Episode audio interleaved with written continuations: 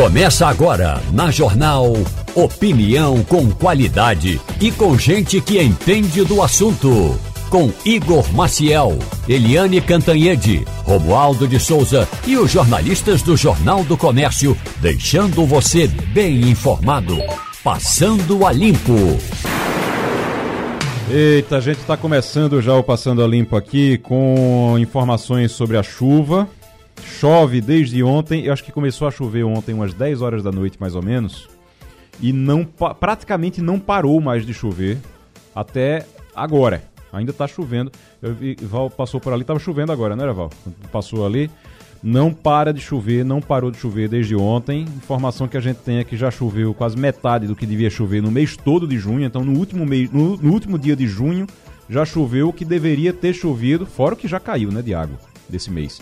Mas choveu nas últimas 24 horas metade de toda a chuva esperada para o mês. O, nesse momento a gente está em estado de atenção, tá? teve a renovação da APAC para o estado de atenção. A tábua da maré, importante, a maré vai atingir o seu pico por volta das uma e meia da tarde. 13 e 32 é o pico da maré.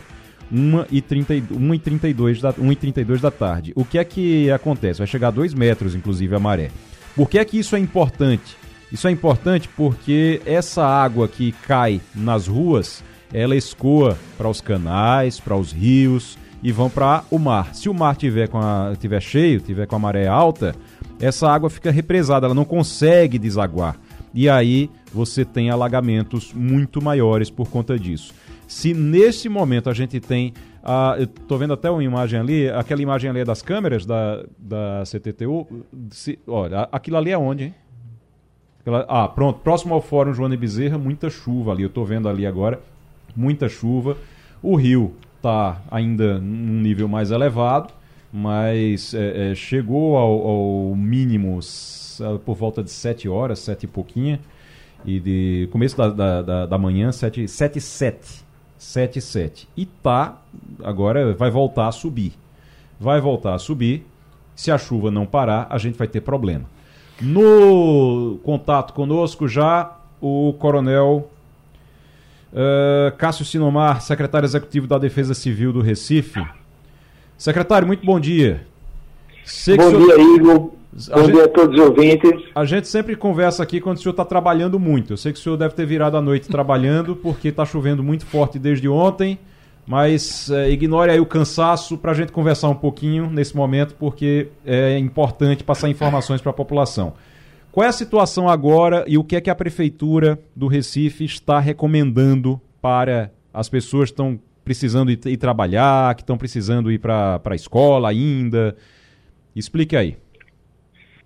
É sempre um período onde realmente nossas equipes, a, a prontidão se estende bastante. Realmente, o centro de operações, a gente tinha de umas chuvas, da possibilidade de chuvas durante a noite, Houve o aviso ontem por volta aí da, é, é, das 5, 6 horas da tarde, dizendo essa possibilidade de chuvas.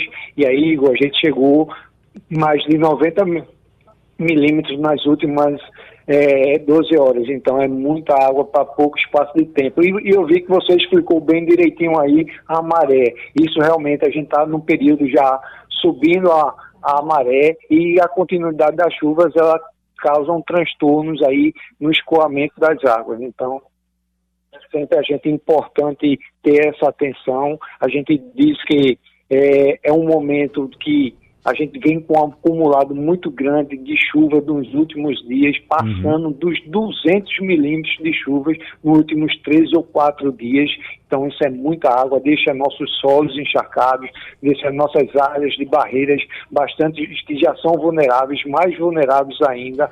Então, a gente, é, as recomendações são a, primeiro, atenção total para aquelas pessoas que estão em áreas vulneráveis, aquelas pessoas que realmente moram em morro, começa a ter pequenos deslizamentos, começa a ver escoar a barro, então começa a ver uma inclinação de um muro, começa a ver uma árvore, a inclinação de uma árvore, um poste que começa a, a tombar. Isso são sinais que está tendo movimentação na área de morro. Então, atenção para essas pessoas. O secretário, As pessoas que... Hum, não, o, secretário, só para a gente esclarecer aqui o, tá, o que o senhor está dizendo. Quando tem uma chuva, como vem chovendo já o mês todo, a terra fica bem molhada. Né? A terra fica bem molhada.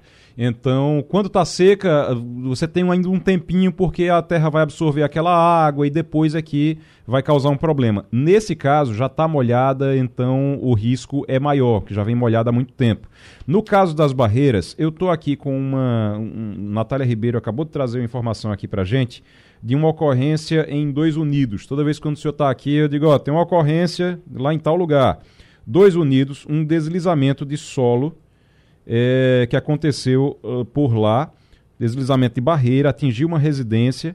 Informação é que não tem vítima, mas que as pessoas estavam sem conseguir sair da casa. O senhor está acompanhando isso já? Isso foi por volta das sete gente... horas. A gente está com é, algumas ocorrências aqui em atenção. A equipe está um local em Dois Unidos, a gente está com dois, duas ocorrências lá em Dois Unidos para dar uma analisada, mas todas elas, graças a Deus, sem vítimas, que é o que mais a gente trabalha aqui, para evitar qualquer dano humano.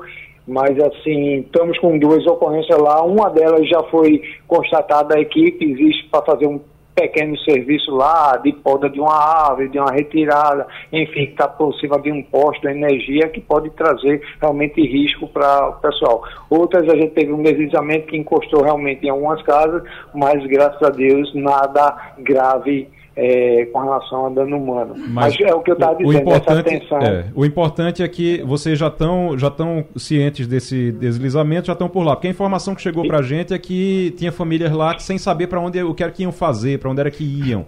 Então o que é que pode Pronto. ser feito nesse caso? É muito importante aí, Igor, porque nós estamos com abrigo. Ano passado nós tínhamos um abrigo. Diante a montagem do centro de operações, houve uma necessidade da gente mapear na cidade do Recife vários abrigos. E só para o homem ter ideia, agora, neste momento, estamos com 10 abrigos ativados, mais próximo da população. Esses abrigos a gente dá os endereços, está no site da prefeitura, porém Caso quem não tenha acesso ao site, pode entrar em contato com a Defesa Civil através do 0800 081 3400, que é as equipes que de atendimento vai saber indicar os locais mais próximos para a população se deslocar. Ou seja, a pessoa está lá em Monte Verde, aí diz, eu estou aqui e tal, tal, gostaria de me deslocar para um abrigo. Aí a gente vai indicar o abrigo mais próximo da localidade. Então, as pessoas que é, sempre em Dois Unidos, a gente está ali na Altacida da Azevedo, com abrigo montado à, à disposição para receber essas, a população que esteja em área vulnerável. Eu estou vendo agora, nesse momento, no Noticiário Nacional aqui, a gente fica sempre acompanhando nas telas aqui do, do, do, do nosso estúdio. Estou acompanhando agora, acho que aquilo ali é Mascarinhas de Moraes, gente? É Mascarinhas de Moraes, né? Pelo que eu estou vendo ali. Situação muito complicada na Mascarenhas de Moraes. Atenção, você que está indo para Mascarenhas de Moraes, vai, vai passar pela Mascarenhas de Moraes, não vá mais. Não passe. Porque o pessoal tá, tá realmente ou ficando pelo caminho, ou então tá tendo que desligar o carro para empurrar, porque senão fica pelo caminho. Nem é. até caminhão tá tendo, eu tô vendo caminhão e ônibus ali com dificuldade para passar nesse momento na Mascarenhas de Moraes. Muito difícil realmente para circular por ali. Então, evitar um problema de muito tempo, um problema de muitos anos, que parece que ninguém consegue resolver a situação da Mascarenhas de Moraes, da Avenida Sul, é, você tem é, Rua Imperial, você tem um monte de coisa parece que ninguém consegue resolver. Rua Imperial estão tentando, a prefeitura está tentando resolver agora. Vamos ver se consegue. Mas está é, fazendo obra por lá para tentar resolver mas está uma dificuldade realmente. As imagens são impressionantes que a gente está vendo aqui na Mascarenhas de Moraes nesse momento no Noticiário Nacional. Fernando Castilho, a gente está conversando com o secretário executivo de Defesa Civil do Recife, Cássio Sinomar. Eu só queria um, um acrescentar claro, nessa claro. sua nessa sua é, orientação da, do deslocamento de veículos, bem Sim. como das pessoas, digo. A gente solicita que as pessoas não entrem nesses locais. A gente às vezes vê crianças tomando banho, a gente vê pessoas passando onde não, não há condições, porque ali a gente não sabe, pode ter um bueiro, pode ter um buraco, pode ter um vazamento de energia. Então, essa atenção também vai para os pedestres e transeuntes, né? É, eu tô, eu, a gente está vendo exatamente isso. As pessoas é, dentro da água, é, com água. E, inclusive tem. Ali eu estou vendo gente com água quase na cintura, viu? Estou vendo gente com água quase na cintura ali. Isso é um perigo. O risco de leptospirose é, é muito... Exatamente. Os ônibus estão passando com dificuldade. Para você ter uma ideia de como é que está esse ponto ali da Mascarinha de Moraes. O Fernando Castilho. Coronel, bom dia. É, eu queria que o senhor nos desse uma orientação sobre é, o fenômeno da questão da maré. É, ela baixa e automaticamente isso vai ter reflexo. É, e quando é que. Qual é o número de pessoas hoje que precisaram ser é, abrigadas, né? Se já tem alguma posição. Agora eu tenho que dar um depoimento aqui. Os três túneis do Recife não alagaram, estão funcionando normalmente.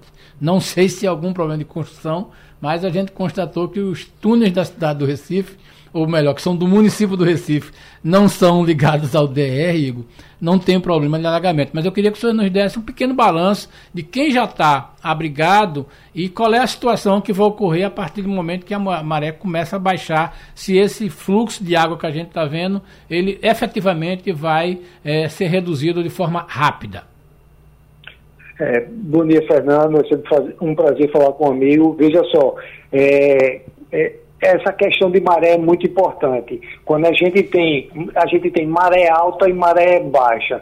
Quando a maré ela está baixando, ou seja, a gente chegou no nesse momento, por exemplo, nós estamos com a maré subindo, ou seja, às 7 horas da manhã ela deu 0.7, que foi a menor é, maré, aí ela está subindo até uma hora da tarde para 2.0. Então, quando chove, acumulado com essa maré subindo, causa realmente transtorno de escoamento, porque a gente está com água, como, como é que eu digo, águas trazendo, é, impedindo do, do oceano, trazendo para cá, impedindo um deslocamento da nossa, dos nossos rios aqui. Então isso causa transtorno realmente para escoamento. Na hora que ela está em inverso, ela a partir de uma hora da tarde até as sete horas da noite, ela vai estar descendo, ou seja, a maré vai estar dando de 2.0 baixando para 0.5. Então,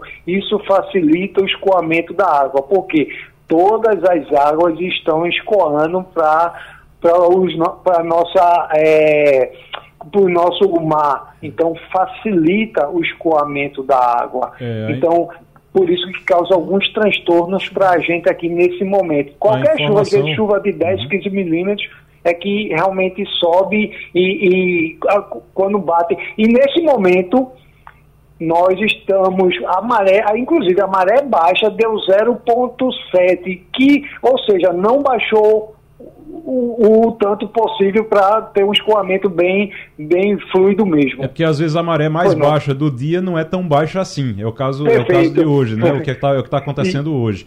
E ela já está subindo. Então você já tem dificuldade. A é. gente está vendo imagens ali da Avenida José Rufino. Ali é José Rufino, né? É. José Rufino já com alagamento também.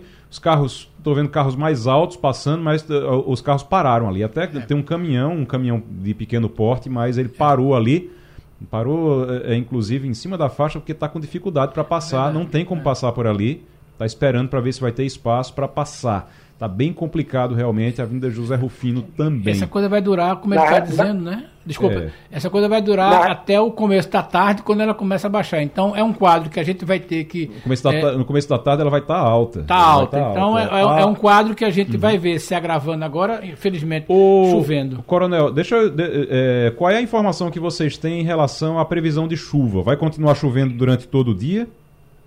Tivemos uma previsão da APAC agora que saiu dizendo que as chuvas nessa manhã ainda continuam moderadas, mas já vai ter uma melhoria durante a tarde. Então aí já causa um, um, um alívio para a gente na, na questão da drenagem.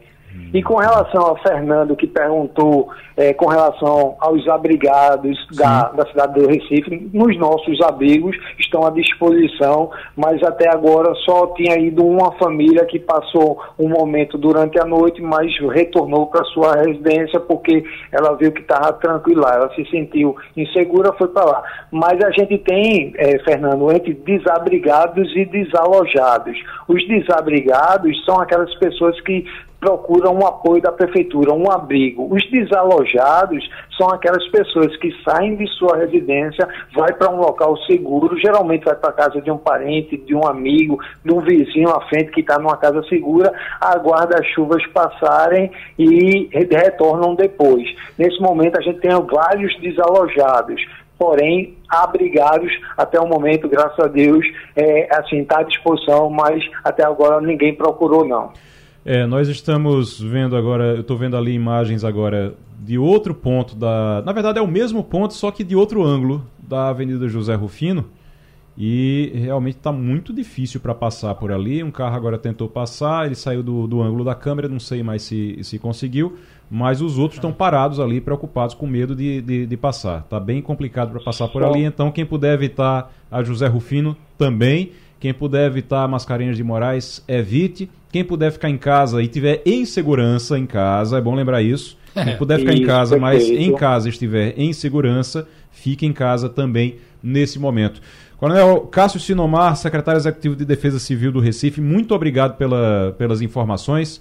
Não vou. É, é, vamos liberar o senhor para o senhor, que o senhor tem muito trabalho para fazer nesse dia agora. Me, me, me permita só acrescentar claro. essa questão de realmente são 90 milímetros de chuva em menos de 12 horas.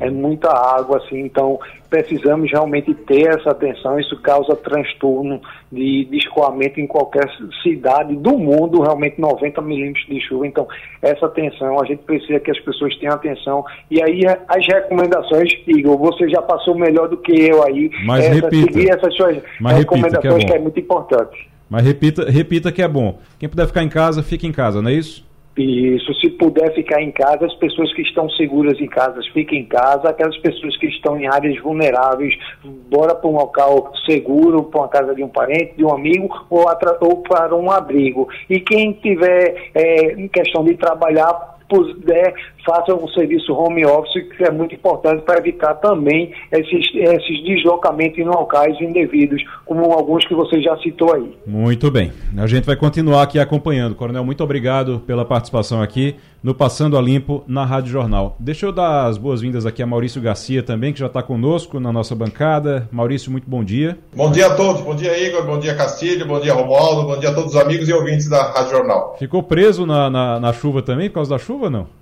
Também, também, para variar também. E resolvi ficar num lugar seguro. Muito bem, tá certo. O Romualdo de Souza, muito bom dia, amigo. Eu estou aqui segurando uma xícara de café. O clima em Brasília hoje é clima de frio. São Pedro tem sempre uma é sempre uma época de muito frio. Agora posso dizer ao nosso ouvinte que essa expectativa de chuvas em Pernambuco realmente inquieta muito e a gente já percebeu que as próximas gerações não vão ter notícias boas não, lamentavelmente. Ô, Romualdo, rapidamente a gente vai voltar a falar no assunto Bolsonaro daqui a pouco, porque o julgamento hum. continua hoje e deve ser encerrado hoje.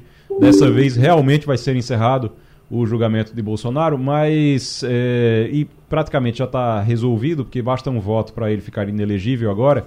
Mas o, ele já está dizendo que vai recorrer ao STF se ficar inelegível. Tem alguma chance dele recorrer? Ele tem alguma chance dele é, escapar disso? Não. Recorrer tem. Agora, escapar vai ser muito difícil, porque o Supremo Tribunal Federal vai analisar se houve alguma incongruência, alguma inconsistência nos argumentos da acusação. A acusação, um processo movido pelo PDT, diz que o então presidente é, cometeu crimes de abuso de poder e, porque, e uso é, da máquina pública para fazer campanha eleitoral. Muito bem. Vamos direto agora conversar com. Já estamos? João Correia, especialista em geopolítica, nosso colunista aqui também no, no Sistema Jornal do Comércio, aqui na Rádio Jornal. João, professor, muito obrigado pela participação mais uma vez. Bom dia. Bom dia, Igor. Bom dia aos colegas da bancada. Bom dia a todos os ouvintes. Eu que agradeço mais uma vez a oportunidade. O, o professor, é, é, a ideia da gente aqui, primeiro, é, vamos falar sobre a guerra, como é que está a situação da Rússia com a Ucrânia e também sobre esses protestos na França que chamaram a atenção. Tem, vem acontecendo esses protestos já há bastante tempo, mas de essa semana, de ontem para hoje, realmente chamaram bastante atenção esses protestos. Mas primeiro eu queria saber, o senhor está num local seguro, está tranquilo hoje, não? Chuva? Tudo em paz, tudo certinho. Chuva, né? Chuva é, é, significativa. Estou por casa, vou sair mais tarde, depois da participação aqui na Rádio Jornal. Muito bem, mas deixa eu, eu lhe perguntar então sobre a França. O que é que está ocasionando esses protestos na França e o que é que qual é a consequência disso? Não, pois é, igual a, a França virou a capital internacional dos protestos. É. Isso é significativo, isso é notório. Agora, particularmente, na terceira noite de protestos, o Emmanuel Macron, ele, ele estava inclusive em Bruxelas, que é a sede né, da, da União Europeia junto com, com Estraburgo, e ele teve que voltar às pressas para a França por conta desses protestos, já são três noites e já prenderam quase mil pessoas. Agora, a bola da vez é a violência policial, não é o primeiro caso, não é um caso isolado. Um jovem de origem argelina, salvo, ele tinha 17 anos, ele foi morto pela polícia. Ele teria sido parado numa, numa abordagem policial, teria acelerado com o carro, as informações ainda são desencontradas, e ele veio a, a ser atingido por um tiro. Até o jogador do PSG, o Mbappé, ele soltou a nota dizendo que essa não é a França que ele quer, que ele, que ele reconhece. O próprio Emmanuel Macron também soltou uma nota, um dos policiais já foi preso, e a Marine Le Pen, que todo mundo aqui já, já deve ter ouvido falar, ela foi candidata na última eleição e ficou em segundo lugar, ela tem crescido cada vez mais é, entre os que os eurocéticos, né, os que pregam a França mais afastada da União Europeia, ela soltou uma nota criticando Emmanuel Macron dizendo que antes de condenar os policiais, a polícia, que deveria ser investigado sobre o que realmente teria acontecido. Eu noto, sabe, Igor, a uhum. França muito dividida, mais do que os outros países europeus, entre aqueles que são tidos mais como nacionalistas e que querem fechar, restringir as fronteiras para os imigrantes, e, as, e aqueles que querem uma França mais, mais aberta. Mas, de fato, a, a morte de Nahel, que é o nome do, do rapaz que foi assassinado, né, sim, foi mais uma problemática. Lembra dos coletes amarelos do ano passado, os Sim. protestos contra a reforma da Previdência Sim. E tudo mais. A França realmente é o berço dos protestos. Se a gente voltar para a Revolução Francesa e o maio de 1968, a gente vai ver que a França tem uma longa história de protestos e movimentos sociais. Eu tenho. É, é, eu estava falando agora, professor, e eu estava me lembrando de uma coisa. É, às vezes, parece, você tem alguns locais que está tudo muito inflamado e qualquer coisa que aconteça gera uma, um protesto muito grande, gera uma revolta muito grande. A França parece, parece ser o caso da França agora, porque já vinha com muitos protestos por conta da reforma da Previdência e aí acontece esse assassinato, que foi um assassinato mesmo acontece esse assassinato e aí vai todo mundo para a rua e novamente protestos e protestos violentos. Eu estava me lembrando agora da Primavera Árabe, que também parecia que estava tudo inflamado e teve uma fagulha e aí a fagulha acabou desencadeando um negócio terrível porque já estava tudo muito muito difícil, tá? já estava tudo muito é, já era crítica a situação naquela região, né? sem dúvida. No caso da Primavera Árabe, foi, foram protestos que começaram na Tunísia para pedindo mudanças né, diante da corrupção, diante de tanto tempo que o Ben Ali, o presidente da Tunísia, estava no poder.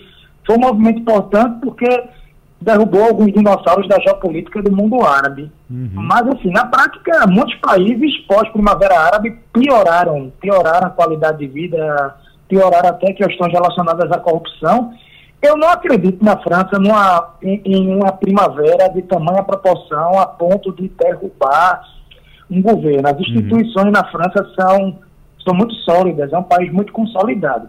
O que eu vejo é que a França tem um Estado muito materno, um Estado mãe.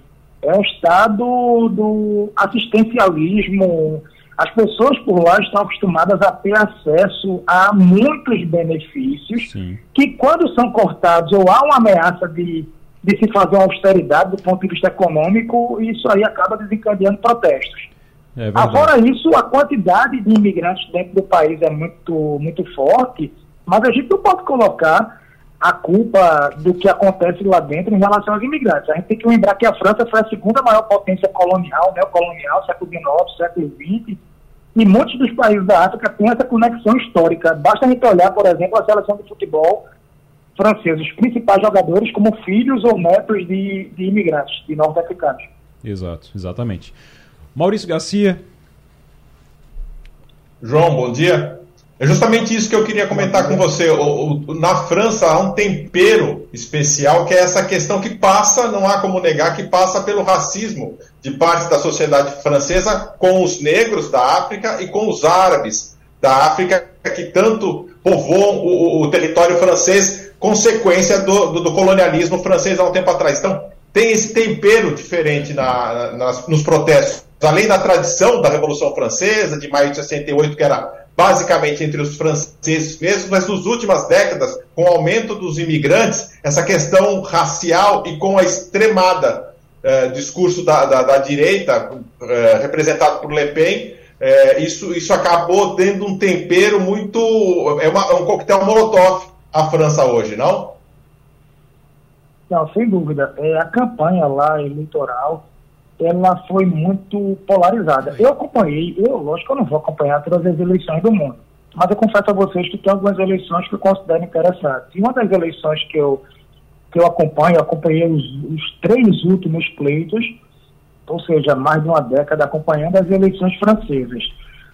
O que é que eu percebo? A Marine Le Pen, ou a Marine Le Pen, como preferirem, ela era tida como um radical extrema mas aí ela percebeu que bateu no teto. Ela bateu no teto. O discurso dela era um discurso que dava lá 10, 15% dos votos. Ela pensou, eu quero avançar.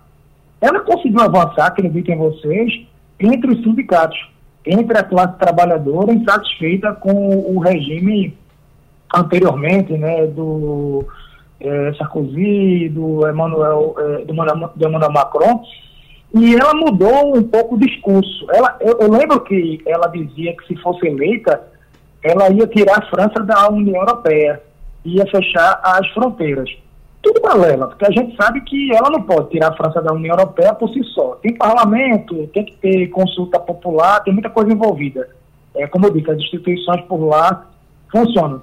Mas o discurso dela radical garantiu um eleitorado fiel, e agora ela equilibrou um pouco mais o discurso, o discurso eurocético dela, e avançou no eleitorado mais é, é, tradicional, mais tradicional. Inclusive, algumas pessoas que tinham a tradição de votar na, na, na esquerda francesa. Isso é algo muito forte lá. Eu lembro que e, em, há alguns anos eu, eu, estava em Paris quando aprovaram a lei do véu. Aí eu, que danada é a lei do véu? A lei do véu era para basicamente proibir que as mulheres usassem o hijab eh, em locais públicos, em prédios públicos e instituições públicas, levando em consideração a segurança, porque terroristas podiam cobrir o rosto, eh, se disfarçar de mulheres para cometer ataques, e também pela questão da França ser um Estado laico. Aí na época criou-se um debate, digo, vamos tirar também é, símbolos da, do, do, cristianismo que estão presentes em locais públicos, porque esse Estado é um Estado islamofóbico.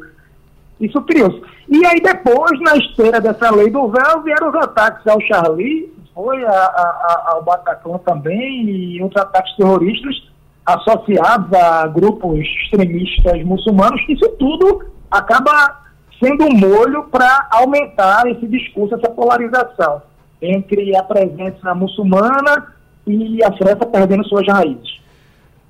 Professor João Correia, especialista em geopolítica, conversando com a gente aqui na Rádio Jornal, Romualdo de Souza. Professor João Correia, eu não sei qual é o tempo que o senhor dedica às eleições na Venezuela, mas como disse ontem o presidente do Brasil, Logo, logo vai ter eleição na Venezuela e é bom a imprensa acompanhar. Sabe lá o presidente que a imprensa sempre acompanhou. Agora, professor, tem três valores eh, que são inegociáveis: a liberdade, os direitos humanos e a democracia. Ninguém, a não ser um ditador, relativiza a democracia o que está acontecendo com o presidente do Brasil, que anda que ando, criando critérios sobre democracia de acordo com um amigo que ele apoia. Então, Romualdo, é, Lula ele soltou algumas declarações né, relativizando, de fato, a, a, ditadura venezuelana, deixando aqui muito claro, a Venezuela é uma ditadura, tem todas as características de um regime ditatorial. Lula, e vou pegar uma, uma fala dele na íntegra, disse assim, ó, quem quiser derrotar o Maduro, derrota nas próximas eleições. Agora vai ter eleições. Derrota, derrota, eu vou ler inclusive o erro dele, né? derrota, que seria derrota, e assuma o poder. Vamos lá fiscalizar. Se não tiver uma eleição honesta, a gente fala. Só que ele esqueceu de citar que a eleição de 2018 por lá foi criticada por organismos internacionais o próprio Maduro não permitiu esse acompanhamento de instituições que seriam responsáveis pelo acompanhamento devido, tanto que muitos países não reconheceram Maduro como presidente e passaram a reconhecer o Juan Guaidó como presidente legítimo da Venezuela. Ele era o líder da, da oposição. O que Lula está ensaiando, que eu penso, eu posso estar errado, tá, pessoal, é que ele quer a Venezuela de volta no Mercosul.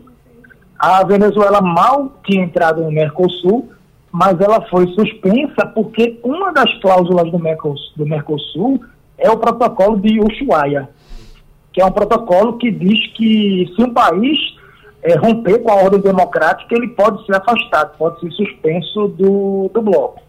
Mas eu estou notando esse movimento, ele querendo tirar as objeções e colocar a Venezuela no Mercosul. Vamos acompanhar essa eleição da Venezuela, eu, eu particularmente tenho interesse em acompanhar. A Venezuela, é Venezuela é um player importante na América, é a maior reserva de petróleo do mundo, tem essa polaridade desde a época lá do Hugo Chávez, é, do Simão Bolívar, século XIX, a luta contra a presença europeia. Até uma curiosidade, as pessoas falam de bolivarianismo, Simão Bolívar, ele lutou contra a colonização europeia, mas ele tinha uma ligação muito forte com os Estados Unidos.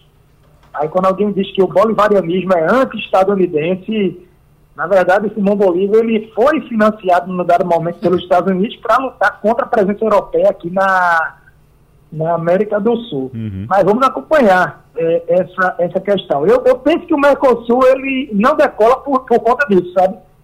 A preocupação é trazer a Venezuela de volta. A preocupação do Mercosul deveria, deveria ser aprovar uma, uma área de livre comércio com a União Europeia estreitar relações com os Estados Unidos, com a China Isso. e trazer divisas para a região.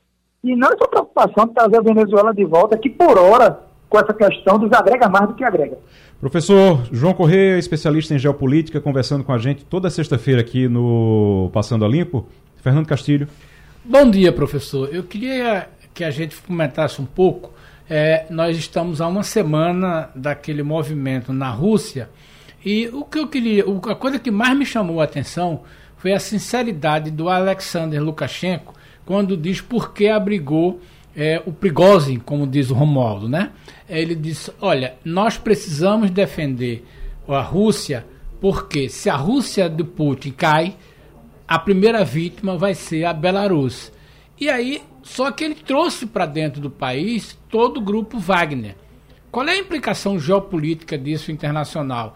é, Lukashenko fica forte internacionalmente porque abrigar esse grupo, porque ser a voz de Putin, ou é o Putin que fica muito fraco do ponto de vista internacional, o que não quer dizer que haja qualquer ameaça de retirá-lo?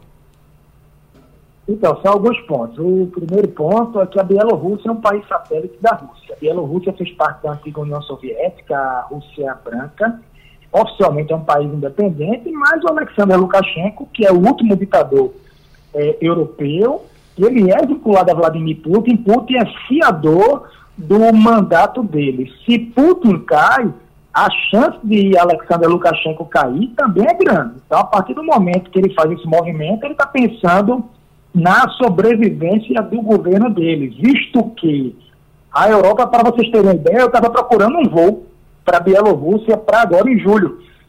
Eu estou indo passar aqui alguns dias fora, eu disse, tá bom, eu vou querer vir para a Bielorrússia, vou querer estudar, vou querer conhecer. E você não tem praticamente voos saindo de países da União Europeia para lá por conta de um grande embargo, exatamente por ele ser aliado de Vladimir Putin, aliado da Rússia. A Rússia tem tropas na Bielorrússia.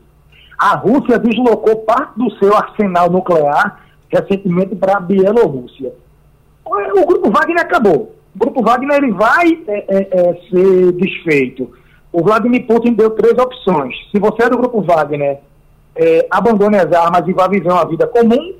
Letra B, você pode se juntar ao exército russo, a gente vai cascavilhar a sua vida para ver se você é um traidor ou não. Ou letra C, vai para a Bielorrússia. Eu acredito que esses líderes aí que foram para a Bielorrússia vão todos morrer. Vai, vai ter um monte de velório aí pelos próximos meses, pelos próximos anos, porque é o modo operandi do, do, do Kremlin. Inclusive, um dos generais de Rostov, da cidade de Rostov, que foi acusado de ajudar o grupo Wagner a tomar o quartel local, ele já foi preso, tá? Ele, era, ele foi guarda-costas um dia de Vladimir Putin, foi acusado de traição já foi preso. Então, uma hora ou outra, esse pessoal aí vai é, pagar pelo crime que aconteceu. Eu não vejo por hora nenhuma grande mudança é, é, dentro da Rússia. A se observar.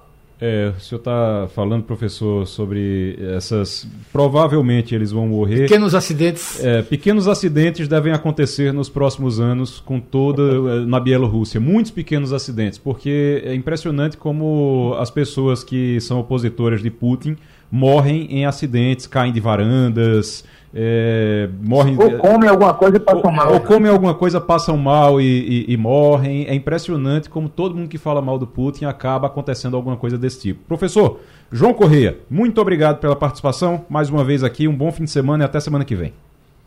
Toda honra, obrigado pessoal, um grande abraço. A Rádio Jornal vai acompanhando esse dia de muita chuva no Recife, com um transtorno em toda a cidade. Cintia Ventura traz informação agora da Rua Imperial. Nós estamos aqui agora na Rua Imperial, próximo à JUSEP, que é a Junta Comercial de Pernambuco. Impressiona a quantidade de água que tem por aqui. A rua está completamente inundada. Então, muitas pessoas aqui estão tentando ajudar outros motoristas, porque alguns carros já ficaram quebrados. Agora há pouco tinha um carro quebrado aqui, um carro branco. O pessoal estava tentando empurrar e deslocar o veículo, né? Conseguiram retirar ele aqui da via. Tem outro carro aqui que está sendo empurrado pelas pessoas. Então, muita gente que tenta passar, né, termina ficando com esse transtorno com o carro quebrado aqui, porque tem muita água. É muito impressionante o volume de água. Deixa eu tentar falar com o senhor que está aqui também. Vai tentar passar assim mesmo? Eu vou tentar passar. Isso aqui é crítico, sempre assim, né? É complicado demais. Fazer o quê? Tem que passar. Você está indo para onde agora? Eu estou indo para o Jordão. Vou ter que encarar. Para mim isso é humilhante, é vergonhoso. Não, não devia ter, ser assim não, mas fazer o quê, né? Os governantes e também a população, né? Que entope bueiro aí, joga lixo, aí se não existe, aí fica assim a situação, todo mundo sofre. Como é o nome do senhor, por favor? Adeilton José da Silva. Obrigada, boa sorte aí, viu? Obrigado por falar com a gente. Pois é, então uma situação bem caótica aqui na Avenida Recife. O trânsito não está tendo circulação, na verdade, muito pouca, né? Porque muita gente termina desistindo. Chega aqui no início e já tem uma fila aqui formada do lado direito de vários carros parados com alerta ligado, porque são pessoas que já desistiram de passar. Cintia Ventura, Rádio Jornal, Rádio Notícia. Tá aí então Cintia Ventura trazendo informação da Rua Imperial e alagada, então quem puder evitar também, por favor, evitar aquele trecho, aquela região ali do Recife. Tem mais informação agora com a Cíntia Ferreira, que está onde, em Olinda? Olinda também, situação. Em Olinda, qualquer chuva você já tem dificuldade lá em Olinda, né? É uma situação. A, a infraestrutura da cidade é uma coisa terrível, terrível, terrível. Se aqui no Recife é ruim, Olinda, então, meu Deus do céu. Vamos lá, Cíntia Ferreira. Bom dia, os ouvintes da Rádio Jornal. A gente fala direto agora de Olinda, especificamente do bairro de Jardim Atlântico, num ponto aqui em que o canal do Fragoso o Rio Fragoso, ele transbordou, ele acabou tomando conta de várias ruas próximas. A gente está especificamente na rua Professor Olímpio Magalhães e para vocês terem uma ideia, a gente já não vê nem sequer mais a rua. É, o rio ele subiu o nível, cobriu a mureta de proteção acabou invadindo alguns prédios que ficam por aqui. Nas ruas que estão mais secas, os moradores colocaram os carros, todo mundo tirou os carros é, das garagens e colocou na parte mais alta da rua para que essa água não atinja. Os moradores estão bastante preocupados porque a água está chegando perto, por exemplo, da cisterna de um dos prédios que fica aqui no local. Eles não dormiram de ontem para hoje por conta dessa intensidade de chuva que não para. É o tempo todo chovendo desde manhã, tem hora que sai pancada mais forte, tem hora que fica sol garoando, mas não para de chover. Mais cedo a gente deu uma circulada ali no bairro do Janga, em Paulista, que de acordo com a PAC, no início da manhã, era um dos locais onde mais tinha chovido na região metropolitana do Recife. E aí, quando a gente chegou lá, a gente encontrou muitas ruas residenciais repletas de água e para piorar, as ruas elas estavam cheias de buracos, crateras. Então teve gente que caiu, é, ciclista que ia passando, caiu, acabou quebrando o guarda-chuva. E aí os moradores estão muito preocupados com essa situação. Não para de chover, o céu está bastante carregado e provavelmente o nível dessas águas deve subir. Cíntia Ferreira para a Rádio Jornal, Rádio Notícia. Muito bem, Cíntia Ferreira trazendo informação sobre Olinda, repetindo nós conversamos com o, a Defesa Civil do Recife agora há pouco. Quem puder ficar em casa e estiver seguro em casa, fica em casa. Hoje é um dia que realmente é complicado porque a chuva está intensa desde ontem à noite. Você tem nesse momento a maré subindo, a maré está subindo nesse momento, vai subir até uma e meia da tarde, mais ou menos. Só depois de uma e meia da tarde é que vai começar a baixar. E se a chuva continua, e a tendência é que a chuva continue, de fraca a moderada, mas continue, vai continuar juntando água. Muito cuidado, muita atenção. Quem puder ficar em casa e estiver seguro em casa, fica. Eliane Cantanhede, muito bom dia. Muito bom dia, Igor, colegas, ouvintes.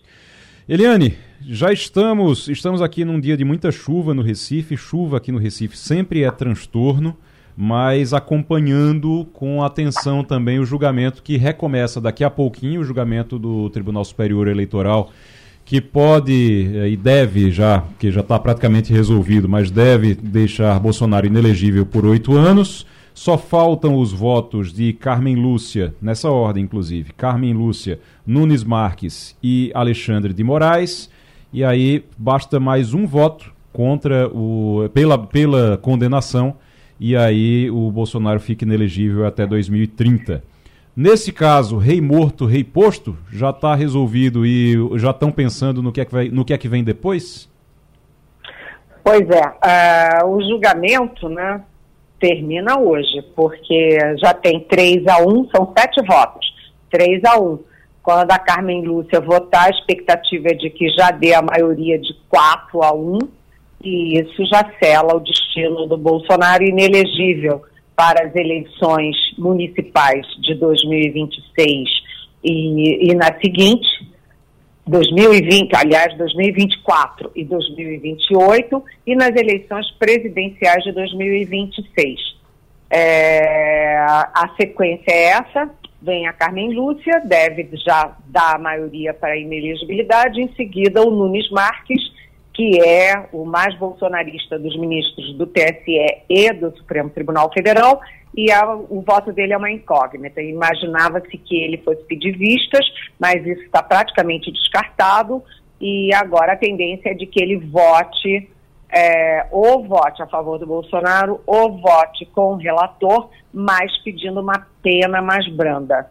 E no fim, o fecho de ouro vai ser o Alexandre de Moraes. Então, o Bolsonaro está uh, praticamente selado o destino dele uh, inelegível. E isso, como você diz, né, aquela história, né, Igor? Rei morto, rei posto, principalmente na política. Política não tem vácuo, não há vácuo de poder. Então já existe ali uma bolsa de apostas sobre quem será o sucessor ou a sucessora do Bolsonaro como líder da direita. Primeiro, a direita já vem se, vamos dizer assim, se lapidando, né? lapidando para fugir daquele, daquele estereótipo do Bolsonaro, né? que só fala besteira contra a vacina, contra a ciência, contra o ambiente, contra a Amazônia, contra a educação, contra tudo. Né? Então a direita quer se isolar disso, né? quer se tornar uma direita, vamos dizer assim, mais é, palatável, mais moderna, e começam os nomes. O nome mais forte hoje é o do Tarcísio Gomes de Freitas, governador de São Paulo, que não é do PL, é do Republicanos, mas que tem muito apoio na direita, inclusive na área empresarial, na área financeira, em alguma parte da imprensa. Mas outros nomes também surgem, e eu trago aqui um nome, um nome novo que está sendo guardado a sete chaves, porque todo mundo acha que ser lançado muito cedo é botar o pescocinho de fora e ficar sujeito a chuvas e trovoadas e a perder o pescoço. Então, é, esse novo nome é da ex-ministra da Agricultura, Tereza Cristina, que foi uma boa ministra no governo Bolsonaro. Ela é do agronegócio, ela é do centro-oeste, ela é muito respeitada, tem bom diálogo à esquerda, à direita, centro, tem boa mídia, é, a mídia elogia ela, enfim, é, começam as bolsas de apostas, ou seja, a expectativa é de que daqui a um tempinho ninguém mais fale de Bolsonaro, já fale do provável sucessor ou sucessora do Bolsonaro nesse espectro da direita. Eliane Cantanhede na Rádio Jornal, aqui no Passando a Limpo. Vamos agora com Romualdo de Souza. Eliane Cantanhede, muito bom dia. Os teóricos da conspiração dizem que o TSE amarelou diante do general Braga Neto. E aí eu te pergunto: a Justiça Eleitoral, Eliane, excluiu o candidato a vice e isso significa que os militares ainda fazem sombra? Oi, Romualdo. Primeiro, nós dois que estamos aqui em Brasília precisamos falar para os nossos pernambucanos da Rádio Jornal que lá está aí, né? Está fazendo uma chuvarada danada, mas aqui está seco. Começou a época da seca, está uma secura danada. Mas vamos lá, Romaldo, não é isso. É que você tem é, o julgamento do Bolsonaro não, é, não produziu a investigação sobre o Bolsonaro, não produziu nada, nenhum indício, nenhuma prova de envolvimento do general Braga Neto. É, quando tá tem minuta de golpe, quando tem conversas de celulares, quando tem aquele, aquele uh, a reunião com os embaixadores do Bolsonaro, que é o alvo da ação, nada, nada, nada aponta para o Braga Neto. E, segundo o próprio relator, o ministro Benedito Gonçalves, o Bolsonaro é única e pessoalmente uh, o responsável pelo processo todo e por aquela re, é, reunião. Inclusive, o relator, além de dizer que o Braga Neto não tem nada a ver com isso, né, disse também que nem o Ministério das Relações Exteriores, nem o, a Casa Civil tem nada a ver com a reunião. Foi uma coisa do Bolsonaro. Aliás, na época, os próprios embaixadores ficaram muito chocados com aquilo tudo e um deles os embaixadores estrangeiros, um deles me passou uh, uma cópia do convite. E o convite não era feito, imagina, convite para embaixador tem que ser feito pelo, pelo Itamaraty. Não era feito pelo Itamaraty, era feito pelo cerimonial da presidência da República. O chefe é um diplomata, sim, mas era um diplomata que estava atuando para a presidência, para o Bolsonaro e não para o Itamaraty naquele momento. Ou seja, o Braga Neto é, não foi nenhum, nenhum favor às Forças Armadas nem a ele. É porque não há indícios mesmo. Aliás, ao contrário, né? As Forças Armadas estão uh, unidas para dizer, olha, quem cometeu crime, quem errou, que pague. Né? Indivíduos que erraram, paguem, desde que a instituição é, seja preservada. Pre é, nessa história de preservar a instituição, lembrar também que na CPMI do 8 de janeiro, coronel que prestou depoimento essa semana, ele foi avisado logo pelo exército, só não vá de farda, não vá de farda, você vai, vai responder tudo que, que lhe for perguntado, agora não vá de farda, ser, e ele foi realmente a paisana, digamos assim, é exatamente esse movimento das Forças Armadas de dizer, ó, não temos nada a ver com isso e quem errou que responda na justiça. Maurício Garcia. Bom dia, Eliane. É, eu, só estava lembrando aqui que no começo do governo Lula, o primeiro abalo, a primeira denúncia que a gente teve, que a gente soube de algum ministro seu, algum né, ato assim equivocado, foi justamente da, da ministra do Turismo, Daniela Carneiro. E naquele momento a gente falou assim: olha, ela deve, nas próximas semanas, ela deve ser a primeira a cair e, e, o tempo foi passando, foi passando, já é 30 de, de junho, fechando o primeiro semestre, e ela ainda está lá, né? Fechamos mais uma semana e com a Daniela Carneiro como ministra do, do Turismo. Oi, Maurício. Eu antes vou pegar aqui uma casquinha do que o Igor estava falando hum. para dizer o seguinte: é, eu andei conversando lá com as minhas fontes militares, altas fontes militares, e olha, aquela vergonha que foi o depoimento uhum. do coronel Jean Lawande na CPMI não foi uma vergonha só para nós que, assim, civis que ficamos olhando aquilo, aquele monte de mentira, um depoimento vexaminoso. Os oficiais também ficaram morrendo de vergonha. O que eles dizem é que era o Lawande era respeitado no exército, era querido, mas que aquilo na CPI foi um vexame. Eles próprios ficaram com vergonha. Pois Mas é. vamos lá. Ô, ô, Eliane, a Daniela só... Carneiro. Eliane, sim, só, ela. Só... É, o Lula tem uma dívida de gratidão com ela e com o marido dela, o Vaguinho, né? Que é o prefeito do Belfor Roxo no Rio de Janeiro. Mas o Lula é, ficou entre a gratidão a eles e a pressão do União Brasil que é um partido forte na Câmara e no Senado, principalmente na Câmara, e está é, tá querendo a vaga, porque o Vaguinho já saiu do União Brasil, foi para os republicanos, a Daniela Carneiro está também nessa direção de mudar de partido, e aí o União Brasil disse, opa, quero minha vaga. E aí o Lula está enrolando, já tem umas três semanas que ele está enrolando, a Daniela Carneiro, que é ministra do Turismo, estava viajando na semana passada e isso foi sendo adiado, adiado, empurrado com a barriga, mas tem que ser resolvido. Se não for resolvido hoje, tem que ser resolvido no início da próxima uh, semana, rapidamente. Até porque a Daniela Carneiro não é mais, na prática, ministra, ninguém trata ela como ministra e todo mundo já chama o sucessor, o Celso Sabino, de ministro, abertamente, né? Lá no Congresso, oi ministro, oi ministro. Então, o Lula tem que resolver isso. Ô Eliane, você falou a história dos militares e da decepção de todos, com porque ele era respeitado, o coronel, e eu me lembrei agora de uma conversa que eu tive com um general, um general que, é, inclusive, chegou a, a, passar pelo governo Bolsonaro, e ele dizia, depois se decepcionou, e ele dizia, olha, o general Heleno era um ícone. Acho que Castilho estava nessa, nessa conversa com isso. Era um ícone, né? era um ícone da minha turma no, na, no exército. Era um ícone, era o nosso ídolo maior.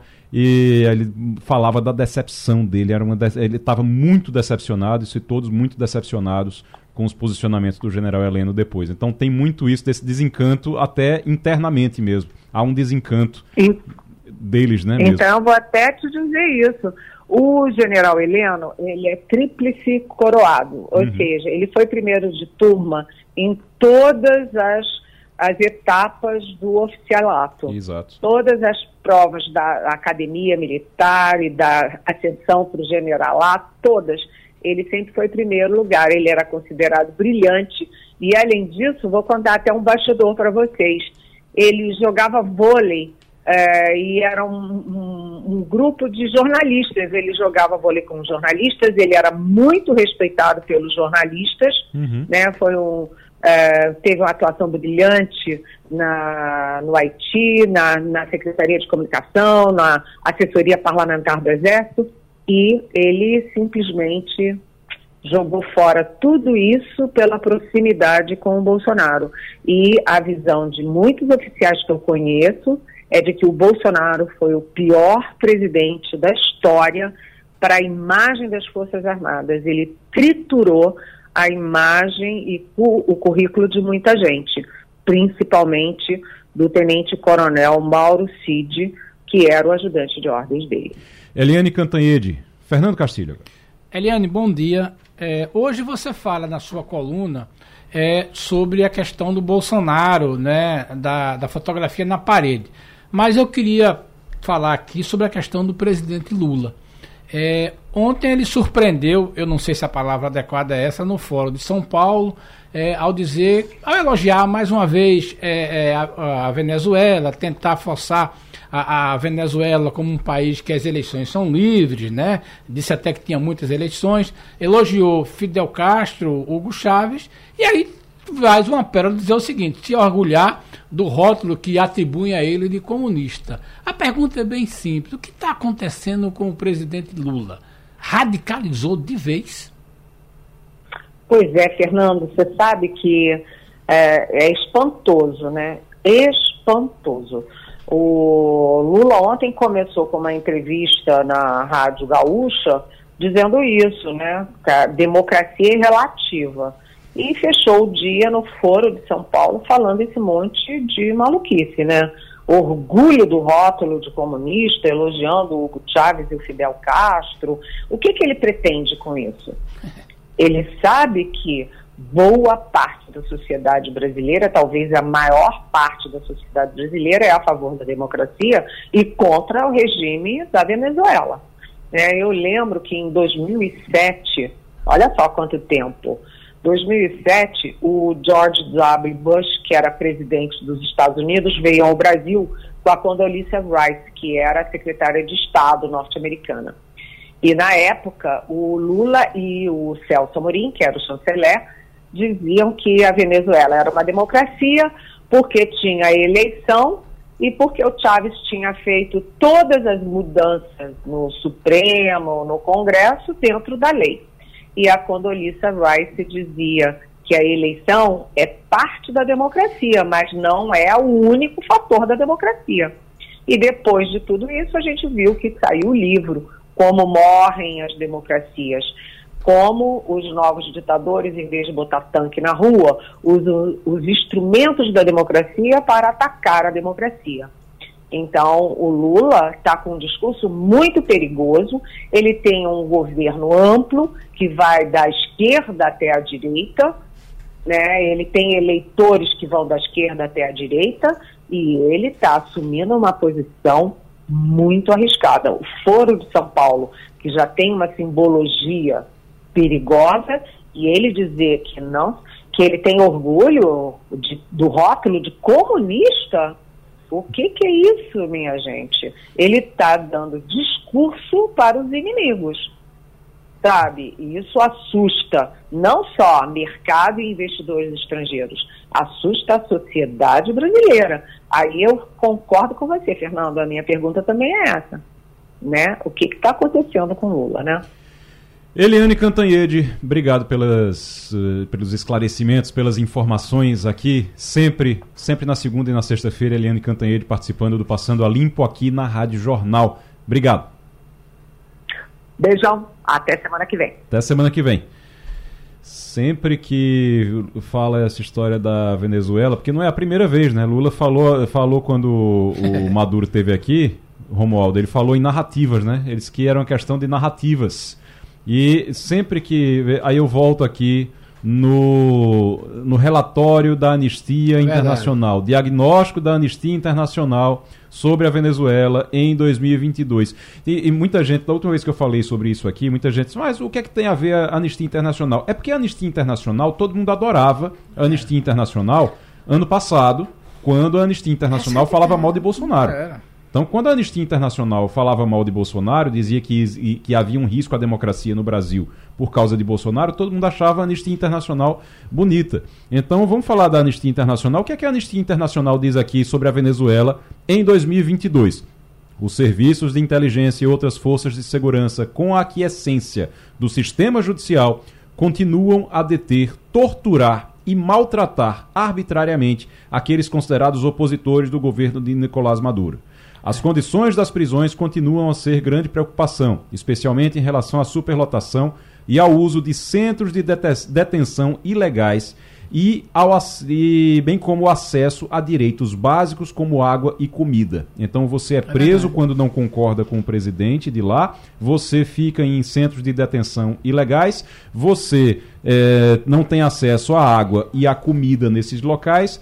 Mas tudo bem, é uma democracia porque tem eleição. Oi, Paciência, né? Uma informação que é um pouco da minha área. As pessoas falam tudo isso que você está dizendo aí. Mas tem uma coisa que é muito importante: é o nível de corrupção da Venezuela. Também. É, o crescimento da, da, da, da, da, da forma ditatorial de governar de Maduro é, estruturou uma nova classe média e um envolvimento corrupto. É por isso que a Venezuela, com a maior reserva de petróleo do mundo, não consegue parceiros. Porque os apoiadores de Bolsonaro estão virando sócio do Estado venezuelano. Vai ser muito complicado isso, porque aí não é uma questão mais de política, é uma questão mais de dinheiro. Agora, o que me chama a atenção é aquela história. A palavra comunista está tão velha, tão superada, né? E o PT e o governo presidente Lula ainda fala disso, aquela história. Não se fala comunismo nem Lukashenko. Lula, na, Bielorrússia fala de comunista. É, nem, nem Lukashenko, nem Lukashenko se diz comunista. É. Maurício. Maurício. Deixa, deixa, eu só meter a colher aí. E, infelizmente, Cacilha, essa questão do comunismo não está tão sumido, não. O, comunismo, durante a, a campanha passada, do ano passado, é. era um tema que é recorrente. Claro. E o que está acontecendo, eu acho que o Lula não vai parar de ficar falando desses assuntos mais, porque esse tipo de assunto agrada o eleitorado do lulista, petista, mais radical, mais à esquerda. Ele tem feito algumas ações mais à direita em termos políticos, aceitar, agradar do mercado, o marco, o marco regulatório, eh, certas coisas não estão agradando totalmente à esquerda e para compensá-lo, para fazer, para compensar a esquerda, fazer um afago à esquerda, vez ou outra a gente vai ver o Lula tendo esses discursos que parecem mais radicais, é que depende de que lado que a gente está do muro. Mas ele, ele vai continuar fazendo esses apagos porque ele está falando para o eleitorado dele, para o gado dele, assim como o Bolsonaro falava para os seus com algumas maluquices, até de teorias conspiratórias, de, de terra plana. Vez ou outra ele soltava umas histórias dessas para agradar os seus. Então, é, é, é uma narrativa, narrativa, de novo, usando o termo que ele próprio usou, mas é uma questão de discurso, de posicionamento dentro dos seus grupos. Deixa eu só, eu vou chamar um intervalo, mas só para finalizar aqui, sobre essa história, da, o problema de você ficar falando só para o seu grupo é que você esquece da sua posição como presidente da República. Eu vou ler aqui o que disse ontem no julgamento do TSE é, sobre uh, o, Bolsonaro, sobre a ineligibilidade de Bolsonaro, eu vou ler o que o, um pedaço do voto do Floriano de Azevedo Marques Neto, que é ministro, que disse o seguinte: ele disse sobre Bolsonaro, tá?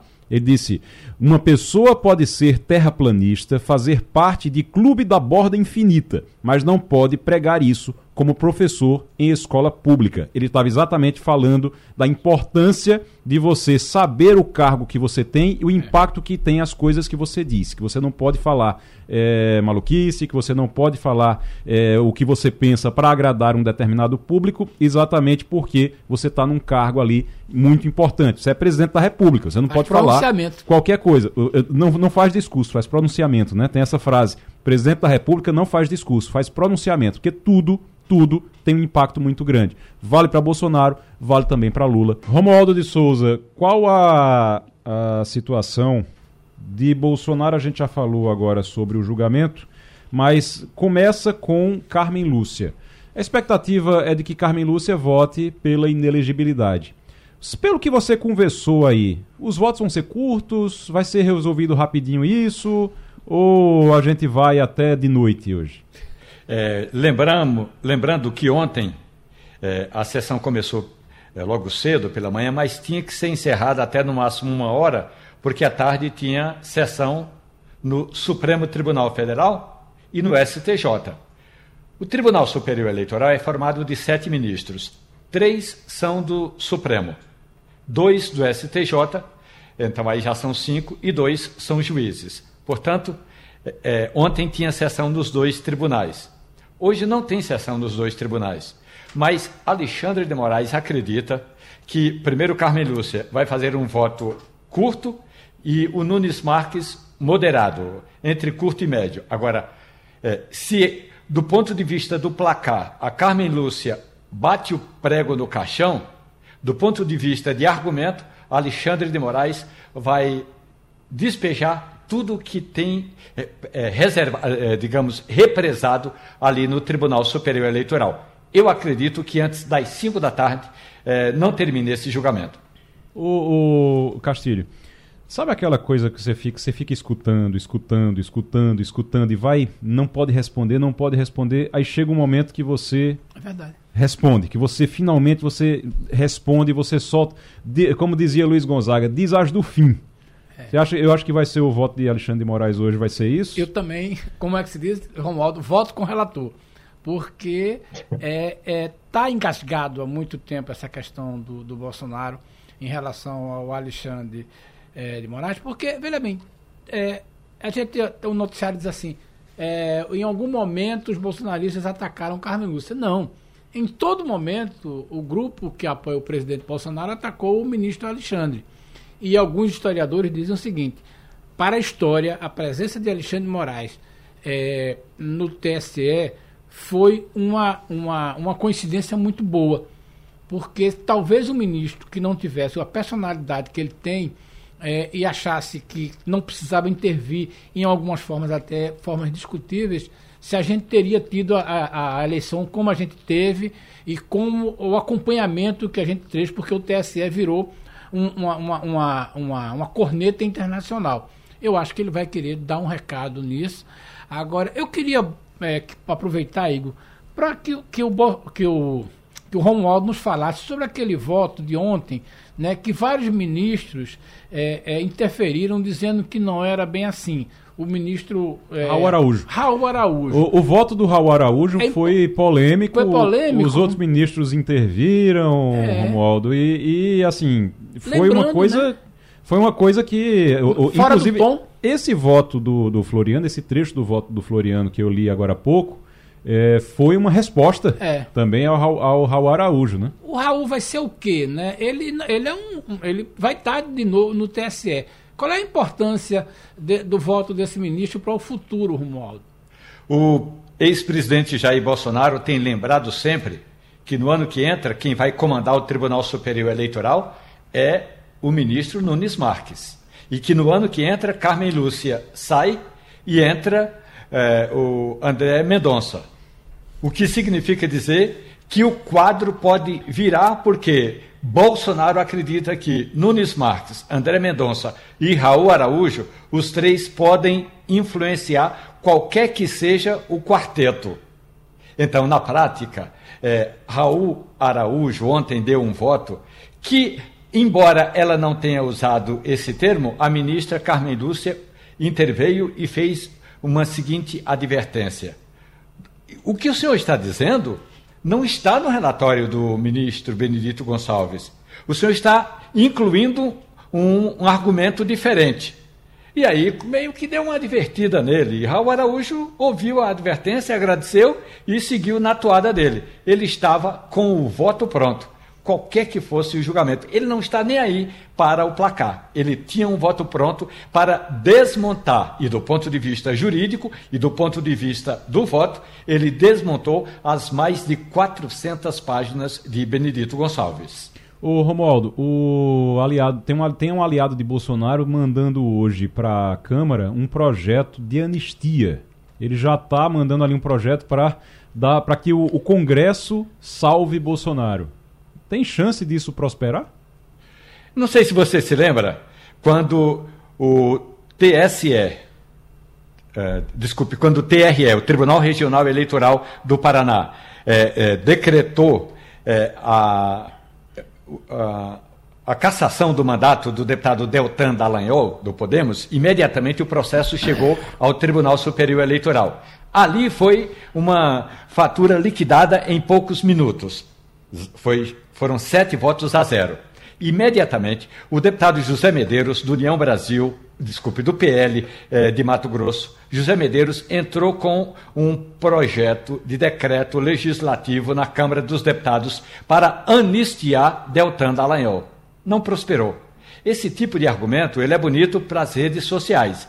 Se você der uma olhada ontem, por exemplo, era um dos top, um dos assuntos mais comentados nas redes sociais. Dificilmente vai prosperar. É, a gente tem é o deputado federal Biratan Sanderson, do PL do Rio Grande do Sul, que está protocolando hoje um projeto de lei que prevê anistia ao ex-presidente Jair Bolsonaro se ele for condenado lá no Tribunal Superior Eleitoral. É, como disse Romualdo, se não fosse é, se não fosse esse projeto, que não tem, já nasce morto, né, já chega lá morto, mas se não fosse esse projeto, a gente não estaria falando no deputado, o deputado Sanderson, lá do Rio Grande do Sul. É isso exatamente que, que o pessoal busca, não vai para frente, não vai prosperar. Agora, uma coisa que deve todo mundo teve, deve ter ficado agora na dúvida, no ano que vem, muda a formação do Tribunal Superior Eleitoral. Aí Bolsonaro teria, os bolsonaristas teriam uma vantagem maior dentro do tribunal.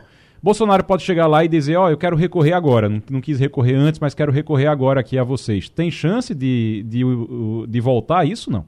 Olha, recorrer tem. Agora, lembremos-nos que depois que sair a decisão do Tribunal Superior Eleitoral e liquidada a fatura, ele vai ter de apresentar um argumento novo. Porque um dos argumentos apresentados pelo ministro Raul Araújo para questionar o voto de Benedito Gonçalves foi de que, quando foi apresentada a petição eh, do PDT, não constava naquela petição que, uh, até porque o fato não tinha acontecido, o, o, tal do documento chamado de Minuta do Golpe, que foi encontrado na casa do ex-ministro da Justiça, Anderson Torres. E aí o Raul Araújo questionou isso. Foi aí que Carmen Lúcia e depois o próprio Benedito Gonçalves disseram o seguinte: esse é um documento citado, não é um documento balizador do nosso julgamento. Então, o Bolsonaro vai ter de encontrar um argumento muito forte. Mas um dos argumentos que a defesa do ex-presidente Jair Bolsonaro vai apresentar agora, possivelmente já na segunda-feira, é de que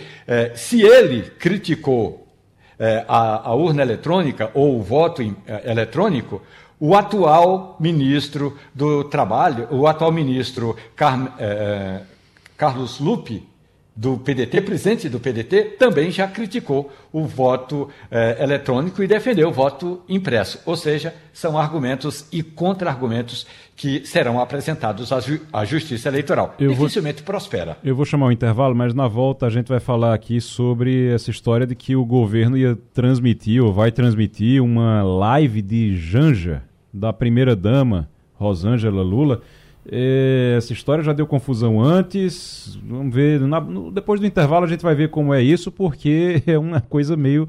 Chega a ser abusivo, às vezes, a, a, a forma como se tenta usar o, o, o, poder público, como se tenta usar a máquina pública para promover a primeira-dama. Seguimos com informações sobre chuva e locais que estão alagados no Recife. Cíntia Ventura fala com a gente agora da Avenida Sul, ali próximo ao Cais Santa Rita. Difícil por lá. Cíntia. Circulação de veículos e de pedestres muito complicada aqui na Avenida Sul, chegando ali no Cais de Santa Rita. Por aqui passam vários veículos, nos dois sentidos o trânsito está muito intenso, muito complicado. Por aqui passam vários veículos, como carros pequenos, grandes, motos, bicicletas e tem também circulação de ônibus. Os ônibus estão circulando normalmente pelo local, apesar do local estar bastante inundado, assim como os caminhões, carros de maior porte, né, eles sofrem menos com a situação, mas os carros pequenos, eles vão tentando montar, montar estratégias, né, para conseguir passar aqui pelo trecho. Quem também vem sofrendo muito são os motociclistas. Eles passam com os, os pés né, para cima, tentando escapar aí da quantidade de água que tem por aqui. Também alguns ciclistas circulando na via 1, inclusive aqui é, bem na minha frente, está tentando passar e o ônibus acabou molhando completamente esse ciclista, porque aqui tem muita água dos dois lados. Cintia Aventura, Rádio Jornal, Rádio Notícia. Muito bem, aí informação da Cintia Aventura. Ainda das chuvas de hoje, de ontem para hoje no Recife. Lembrando, começou a chover ontem por volta das 10 horas da noite. Na verdade, ficou mais forte a chuva ontem por volta das 10 horas da noite e praticamente não parou a noite inteira até agora. Lembrando também que nós temos, nesse momento, a maré subindo, vai estar no ponto mais alto a 1h30 da tarde. Somente após a 1h30 da tarde a maré começa a baixar. Até lá a tendência é de alagamentos pela cidade. Então, quem estiver seguro em casa e puder ficar em casa, fica, evita sair hoje. Mas deixa eu perguntar a Romualdo que história é essa de o governo tá promovendo uma live de Janja. Mais uma agora.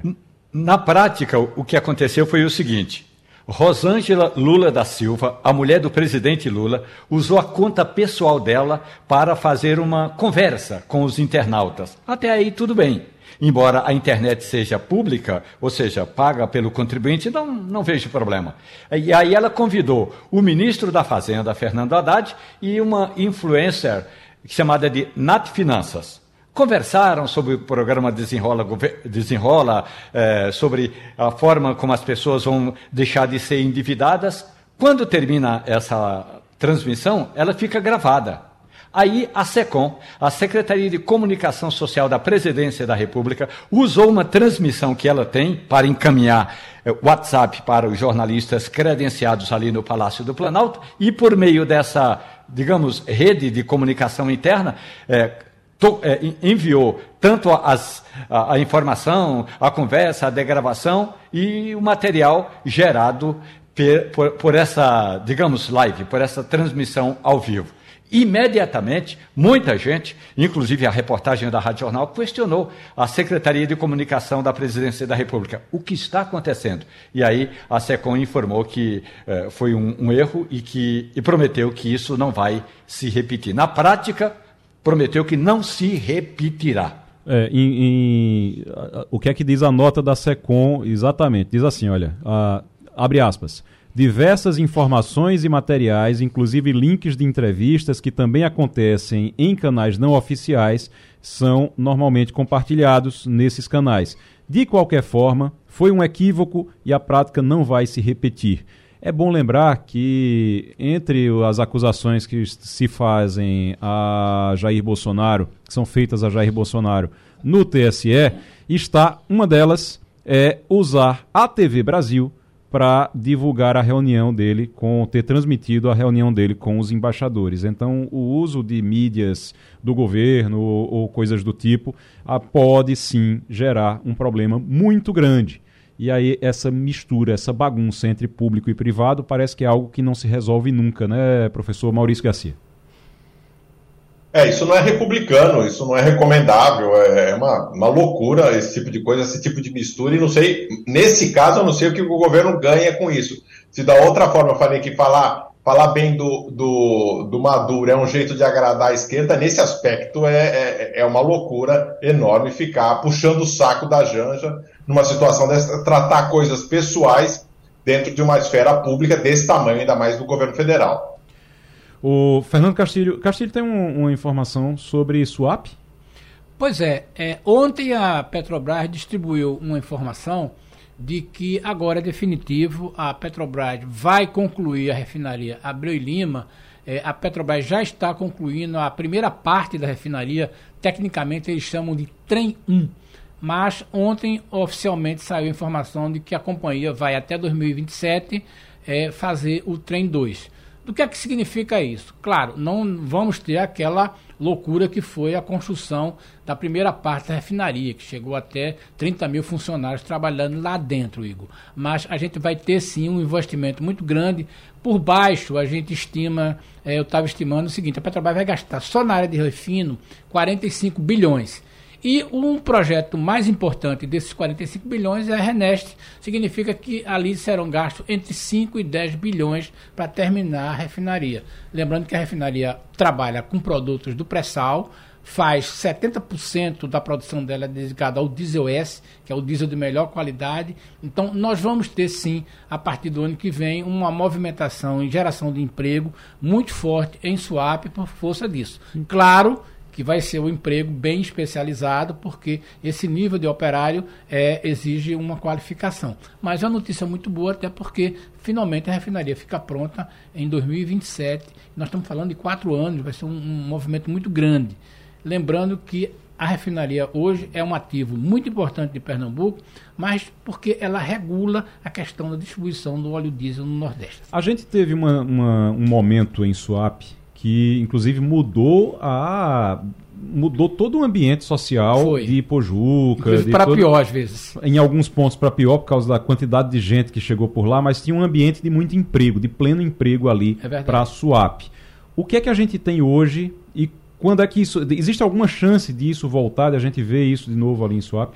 Eu acho que não. até porque, veja bem, a Petrobras já começou a contratar pessoas para fazer essa, essa conclusão do primeiro trem, né? Então, faltavam algumas partes disso aí, mas é, esse movimento não aconteceu. Vai haver um movimento muito forte é, agora na, na questão do trem 2, e, como ele está já quase pronto, né, certamente, e outra coisa, não vai ter aquela profusão política de editais, né, lembrando que pouca gente sabe, mas o primeiro contrato da refinaria Abreu Lima falava que ela custaria 3 bilhões e 100 reais, né? E ficou em 20 bilhões de dólares. Então, então agora a Petrobras tem muito cuidado com isso. Certamente serão outras construtoras, é, mas é um nível de contratação de conclusão, porque boa parte da, da, da infraestrutura, da preparação para o trem 2 já está lá. Atenção, informação importante que o Germano Rodrigues traz aqui para a gente agora. Nota do aeroporto do Recife. Atenção, você que está indo, está esperando alguém que está tá chegando de avião ou está indo viajar. Devido às fortes chuvas que atingem a capital pernambucana nesta sexta-feira, nove voos foram alternados do aeroporto do Recife para outros aeroportos até às nove e meia da manhã. Destes, quatro têm retorno programado e três foram cancelados. As equipes de operações estão monitorando a situação meteorológica e recomenda-se aos passageiros que consultem a situação do seu voo com a companhia aérea antes de sair de casa. Então, nove voos foram é, não pousaram aqui no Recife, isso até às nove e meia da manhã. Quatro ainda vão, vão chegar, ainda vão voltar, foram para outro aeroporto e depois vêm para cá. E três chegaram realmente a ser cancelados. Então é bom consultar, você que vai viajar hoje, consulta lá se o seu voo está confirmado para hoje no Aeroporto Internacional do Recife. Vamos agora para a uh, nossa dica cultural aqui. Vamos começar. Eu vou começar por Maurício Garcia. Professor Maurício.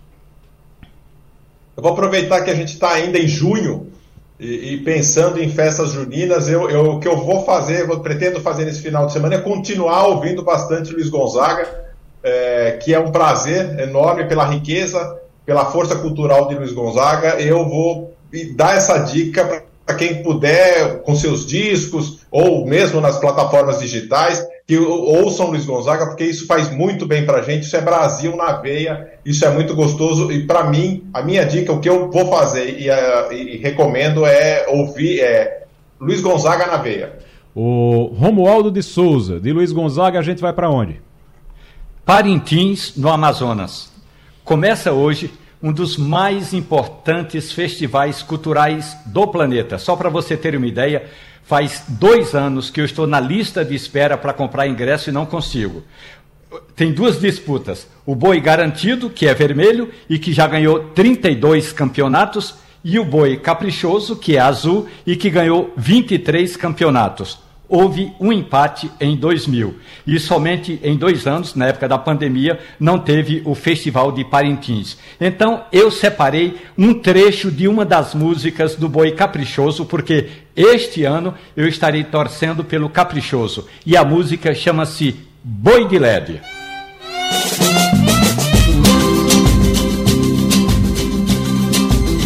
Olha, contrário, tu não provoca minha ira não vou chamar o Chico pra cortar tua língua. Olha, contrário, tu não provoca minha ira. Recomendo. Se viu? não vou chamar o Chico. Muito bem, tá aí. Como é, Castilho, ele não diz nem, A nem rivalidade em Parantins é tão grande que eles não dizem o nome do, do concorrente, faz o contrário. Então, o caprichoso diz o contrário e o outro boi diz que é o contrário. Não dizem a palavra. Veja, veja que rivalidade chega a isso. Tá vendo aí? Até os Ui. patrocinadores. Pronto. Tem duas empresas que patrocinam esse festival. E originalmente as cores do eh, das empresas é o vermelho. Mas quando o Caprichoso está desfilando, as cores dessa, desses dois patrocinadores ficam azuis. Você sabe que o Festival de Parintins é o único festival em que as, as marcas elas autorizam é. o, marketing da, da, das empresas, eles autorizam as marcas a mudarem, a colocarem outras cores. É e aí você tem marca que é vermelha que fica. Tem lugar lá que está sinalizado, que fica sinalizado, a marca é vermelha ou a marca é azul e ela fica vermelha de um lado e azul do outro. É. Tem toda essa, essa coisa que é exatamente para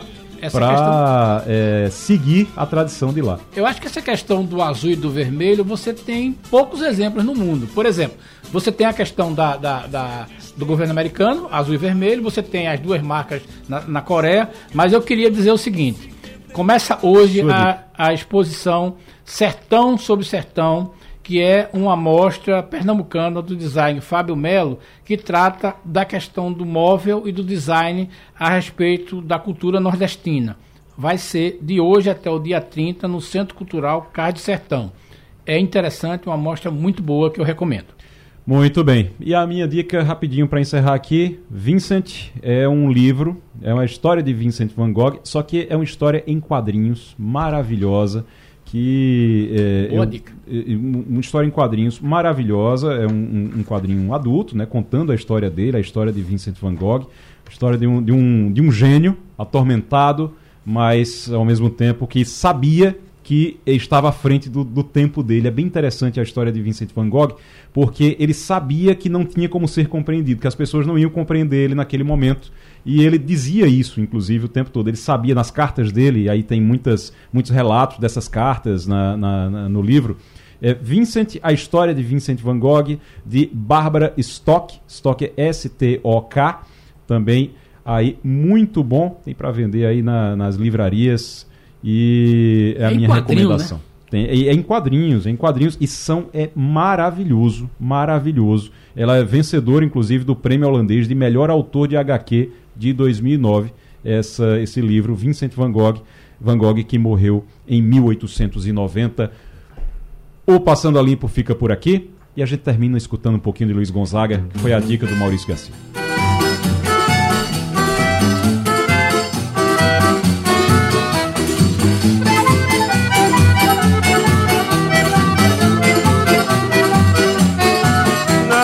De São João eu quero brincar. Quero soltar meu balão e foguinhos queimar. Na fogueira de São João eu quero brincar. Quero soltar meu balão e foguinhos queimar. Seu Januário, venha ser meu parceiro. Não esqueça da sanfona para animar o terreiro. Traga a família que nós tem muito prazer de dançar com suas filhas até o dia amanhecer. A Rádio Jornal apresentou opinião com qualidade e com gente que entende do assunto. Passando a limpo.